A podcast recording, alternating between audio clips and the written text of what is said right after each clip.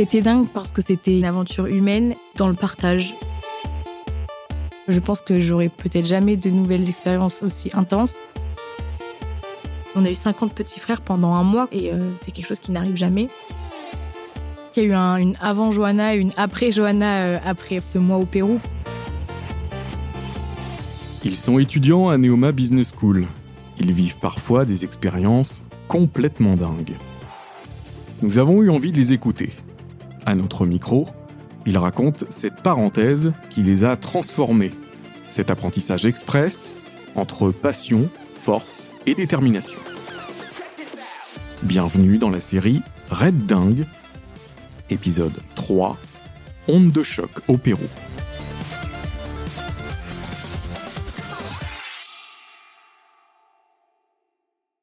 Je suis Johanna Santacreux, je suis une étudiante de Neoma Business School, donc j'ai 21 ans, et je suis vice-présidente d'une association qui s'appelle Humani. Dans le cadre de cette association, j'ai eu la chance de vivre une expérience humaine incroyable et je suis partie au Pérou au mois de mai 2022. Humani, c'est une association de solidarité internationale et toute l'année, on fait des événements euh, divers pour euh, récolter des fonds. Ça va financer des projets qui favorisent l'accès à l'éducation euh, dans des pays en développement. En plus, on est parti euh, non pas dans le cadre de vacances, de découverte d'un pays, mais vraiment avec un, projet, une mission, un objectif, euh, puisque sur place, on venait en aide à des enfants. C'était dingue parce que c'était une première expérience aussi loin de chez moi. Pendant un mois, on est coupé de tout ce qu'on avait l'habitude de connaître de notre vie quotidienne. Humainement, je pense que j'aurai peut-être jamais de nouvelles expériences aussi intenses. On partage le quotidien de jeunes qui qui nous connaissent pas et qui nous acceptent en l'espace de quelques jours. Au Pérou, nous nous sommes rendus dans un centre qui s'appelle le CIMA. En espagnol, je le traduis, c'est le Centre d'intégration des mineurs en abandon, qui est euh, situé à une vingtaine de kilomètres de Lima, dans une région qui s'appelle le Cineguila. C'est un centre qui n'accueille que des garçons entre euh, 8 et 18 ans, qui sont répartis en maisons. Et euh, les maisons, c'est en fonction, on va dire, un petit peu de, de pourquoi ils sont dans ce centre. Ça peut aller de certains problèmes euh, judiciaires euh, parce qu'à l'extérieur, ils ont, ils ont commis des, délits plus ou moins graves, ou à l'addiction euh, à la drogue et des choses comme ça. Et ça peut être aussi des addictions aux jeux vidéo, aux technologies, aux écrans. Parfois, c'est des problèmes familiaux. Voilà, dans, ils n'ont ils ont pas un environnement familial qui leur permet de, de grandir, on va dire, convenablement. Nous sommes partis donc neuf volontaires du Mani. Je me suis pas mal renseignée et j'ai été aidée par ma grand-mère qui est grandement stressée de, par nature, donc qui m'envoyait tous les articles, tous les lieux, sites internet qu'elle pouvait avec euh, ce qu'il fallait prendre à tout prix, ce, ce dont il fallait faire attention, ce qu'il fallait essayer de voir en priorité. Donc voilà, mamie m'a beaucoup aidée pour ce départ. Elle n'a pas l'habitude que je sois loin d'elle, donc déjà à la Reims c'était compliqué, mais alors le Pérou c'était inimaginable. C'est vrai que l'Amérique latine, c'est quand même connu pour être un continent relativement dangereux. Enfin, on va pas, on va pas se le cacher, surtout pour euh, les femmes dans certains pays. Donc, elle m'a envoyé, ben, prends plutôt ce sac à dos qui se ferme à l'envers plutôt qu'à l'endroit, comme ça, tu pourras pas te le faire voler. Ah, et puis tu sors jamais toute seule. Les taxis, tu fais vraiment attention, hein, tu, tu vas pas seule. Et puis, aussi, il est pas, il te paraît pas commode, alors tu montes pas dedans. Oui, oui, mamie, ne t'en fais pas. Moi, ça me faisait rire, mais voilà, mamie m'a beaucoup aidé pour ce départ. Mais il y avait aussi l'encadrement euh, du Mani et on s'est un peu tourné aussi vers euh, l'administration de Neoma. Et le centre nous a aussi donné des indications sur euh, bah, la vie sur, sur place. Ça va être une expérience folle. On sait pas, on sait à quoi s'attendre, mais pas trop finalement. On part à plusieurs. Est-ce qu'on va réussir à tous s'entendre? C'est au goût de l'inconnu finalement qui, qui est là et qu'on se dit allez, on y va, c'est parti. On peut plus faire marche arrière.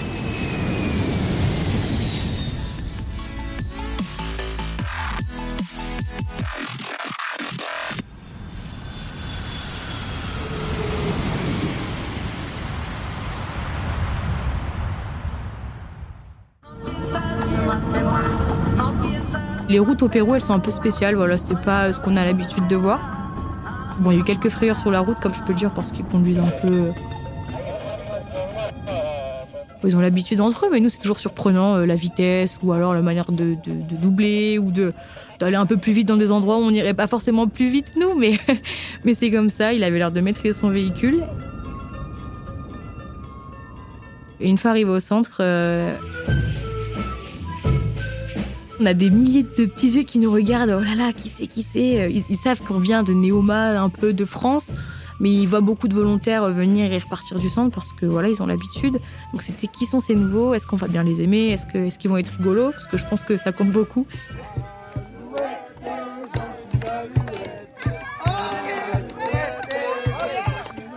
Le centre, il y a un énorme terrain de foot, donc euh, parce que c'est un peu le sport euh, national, avec euh, des paniers de basket. Donc ça, c'est très cool, parce qu'en plus, je fais du basket, donc j'étais très contente. Ensuite, il y a une zone réservée à une grande zone, un étendu d'herbe avec une ferme. Il y a des chèvres, des cochons, des canards, des lapins. Il y a pas mal d'animaux, voilà, les cochons d'Inde, puisque c'est un plat qui se mange là-bas. Et au niveau des bâtiments, il y a quatre maisons le premier étage, c'est toujours euh, le réfectoire, là où ils peuvent manger et faire leurs devoirs. Et ensuite, il y a l'étage dessus avec les dortoirs des garçons. Et dans certains bâtiments, il y a des endroits spéciaux, puisque il y a une église, vu que tous les matins, il y a des, euh, petites messes qui s'appellent des orations, où euh, il y a une prière pour commencer la journée. Il y a le bureau du directeur qui est à côté et le bâtiment des volontaires où voilà, il y a aussi des personnes qui travaillent au centre qui ont leur chambre en bas, puis on monte et et c'est les chambres qui nous servent à nous pour être logés. Parfois, c'était utile de pouvoir se retrouver entre nous parce qu'il y avait des moments un peu plus intenses émotionnellement. Donc, de pouvoir en parler entre nous, on se comprenait puisque on était de la même asso et puis on était venus pour la même chose. J'ai rencontré de suite un jeune avec lequel j'ai travaillé euh, à la grange pour lui donner un petit coup de main. Il s'appelait Miguel. Une semaine après, je ne sais plus exactement, Miguel a dû quitter le centre je crois que malheureusement, c'était euh, par rapport à de la prise de drogue dans le centre, ce qui est complètement interdit. En fait, je crois que j'ai pas trop voulu savoir non plus. J'ai pris ça comme euh, la pire rupture. Je me suis effondrée. Pour moi, c'était tout un symbole qui partait de me dire mais non, mais c'est pas possible. c'est le premier à qui j'ai parlé. C'est ma première rencontre euh, dans le centre. Et s'il part, je, je fais comment? Premier choc euh, au Pérou où je me suis dit, oh là, ok, si dès qu'il y en a un qui part, je m'effondre, ça va être compliqué. On a l'impression que chaque départ, c'est un adieu définitif. Pendant un mois, toute notre vie, elle est consacrée dans cet espace avec ces gens-là. Donc tout est, tout est intensifié parce que voilà, on sait qu'il y a une date de début, une date de fin, mais on ne veut pas y penser parce qu'on veut rester dans cette bulle. Les gens du centre m'ont dit bah nous euh, c'est comme tous nos fils mais parfois nos fils ils grandissent et faut qu'ils partent donc euh, faut pas le prendre comme quelque chose de pas bien mais plutôt comme il part vers d'autres horizons, il faut, lui faire confiance et, voilà.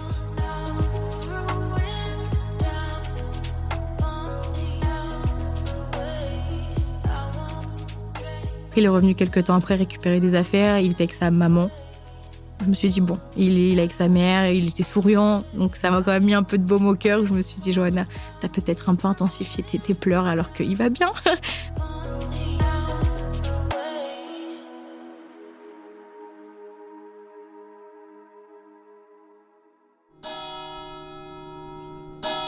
On se levait à 7 heures environ, ça dépendait, puisqu'on aimait bien aller euh, à la oration avec, euh, avec les jeunes le matin.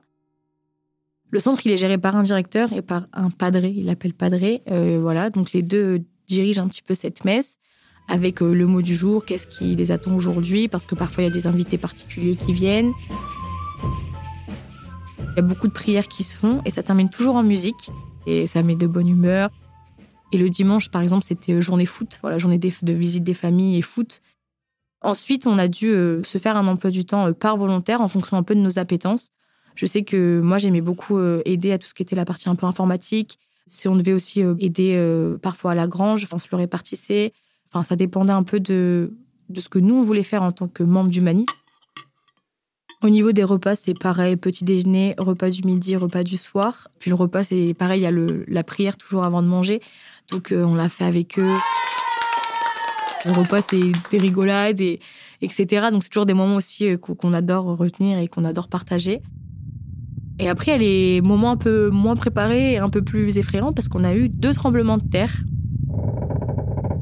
Le premier, c'était plutôt en soirée, me semble. Moi, je sens trembler sous mes pieds, mais jamais de ma vie dans ma tête, je me suis dit, t'es au Pérou, possible tremblement de terre. Enfin, je me dis, ok, quelqu'un en dessous a bougé une chaise un peu trop rapidement.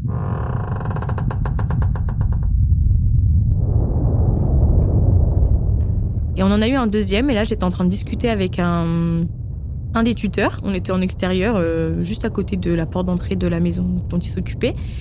Et il m'interrompt, il regarde les fenêtres, et il crie Temblor, Temblor. Je me dis, euh, ça pour moi c'est tremblement de terre. Et je me dis, mais comment il a pu euh, le, enfin, le voir? Il me dit, c'est les fenêtres. Je dis, d'accord, donc ils sont vraiment très habitués, ils savent. Ils ont vraiment un protocole dans ce genre de moment où tout le monde se réunit à l'extérieur pour pas être sous des bâtiments.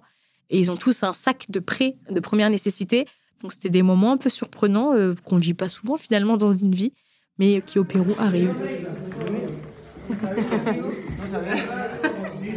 au bout d'un moment, ils avaient un, contrôle d'anglais, ça m'a marqué, sur lire l'heure. Et on a été vraiment investi avec eux pour euh, qu'ils réussissent ce contrôle d'anglais. Donc euh, je sais que ça, ça les a marqués et beaucoup sont venus nous voir avec leurs notes quand ils les ont eues. Ils étaient super contents. Mais à l'inverse, je sais que moi, ils m'ont appris un jeu que j'ai adoré. Il s'appelle le kiwi. C'est un jeu qui se joue un peu comme un foot, mais c'est un chamboule tout version améliorée. Et tous les soirs, je voulais jouer au kiwi.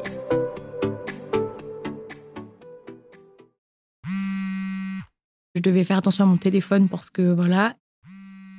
Un jour, un des jeunes a vu ce téléphone et il m'a demandé juste innocemment combien il coûtait, alors que lui avait une orange dans la main. Voilà, j'ai su rester euh, juste sans mots. C'était son fruit qu'il avait pour manger. Et, euh, et c'est vrai que voilà, il y avait l'opposition de mon iPhone dernier cri face à son orange. Moi, je me suis juste dit, mais, mais en fait, tu es qui pour avoir ce téléphone hors de prix? Enfin, il m'a fait me rendre compte que, en fait, euh, avec une orange, il arrivait à être heureux.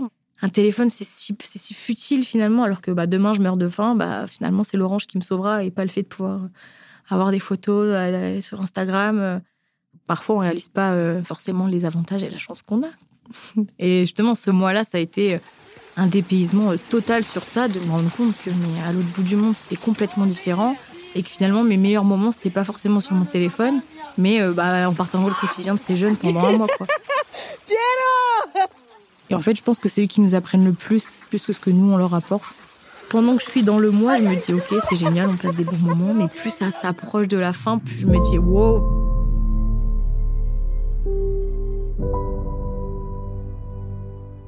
J'ai commencé à avoir le, un peu le, cafard euh, une semaine avant parce que je me disais que voilà, ça touchait à sa fin et il faut pas trop montrer aux garçons parce que en fait, malgré eux, ils ont l'habitude des départs et ils sont là pour nous réconforter, mais euh... mais moi c'était horrible. J'essayais de m'isoler un petit peu, pas à la vue de tous, mais de me dire euh, voilà, dans quelques jours, euh, bah t'es plus là, tu les vois plus. Le dernier soir, c'est c'est cascade de larmes pour tout le monde, surtout qu'ils marquent un peu le coup. Ils font un feu de bois, ils appellent ça une fugata, autour de laquelle tout le monde est assis. On a le droit d'acheter à manger et à boire pour les jeunes à ce moment-là. Donc nous, on s'était cotisé, on leur avait acheté un peu des bonbons et des boissons type soda.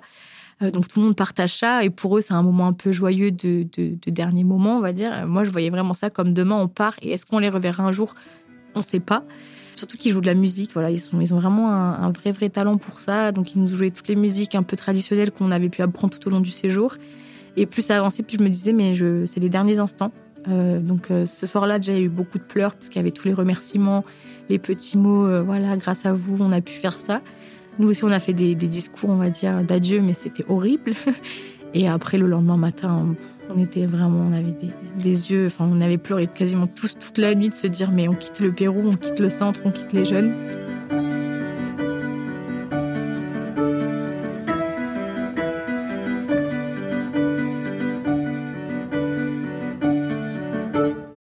En fait, c'est vraiment ce, cette impression de, de, d'adieu pour toujours, alors qu'on a envie de les revoir. Mais là, à l'heure actuelle, je sais que les trois quarts des jeunes que j'ai connus au centre, en tout cas de ceux dont j'étais proche, n'y sont plus parce qu'ils ont grandi, parce qu'ils ont eu d'autres opportunités. Donc je me dis, mais même si j'y retournais cette année, par exemple, bah, ça aurait pas du tout été pareil. Puis je revois les photos, je vois les vidéos. Euh, je me dis, mais en fait, si tu as, as, passé tellement de moments euh, fous, et puis tu les as partagés avec des copains français qui, du coup, vont pouvoir t'aider aussi euh, émotionnellement.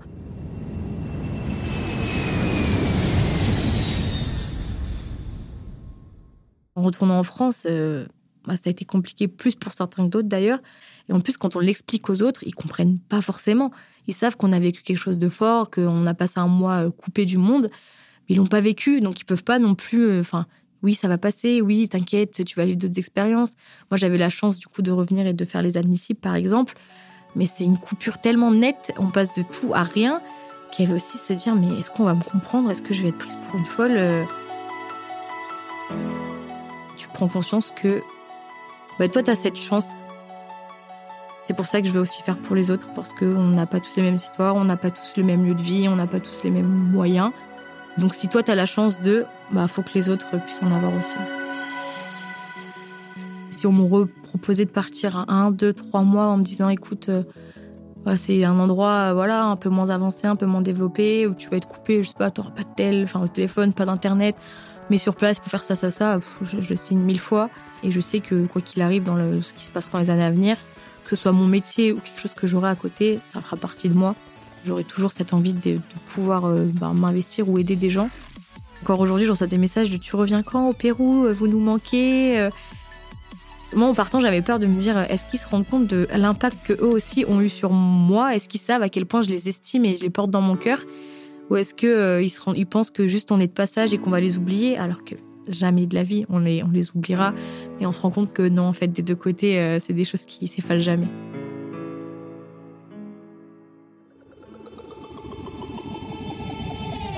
Vous venez d'écouter Onde de choc au Pérou, le troisième épisode de la série Red Dingue.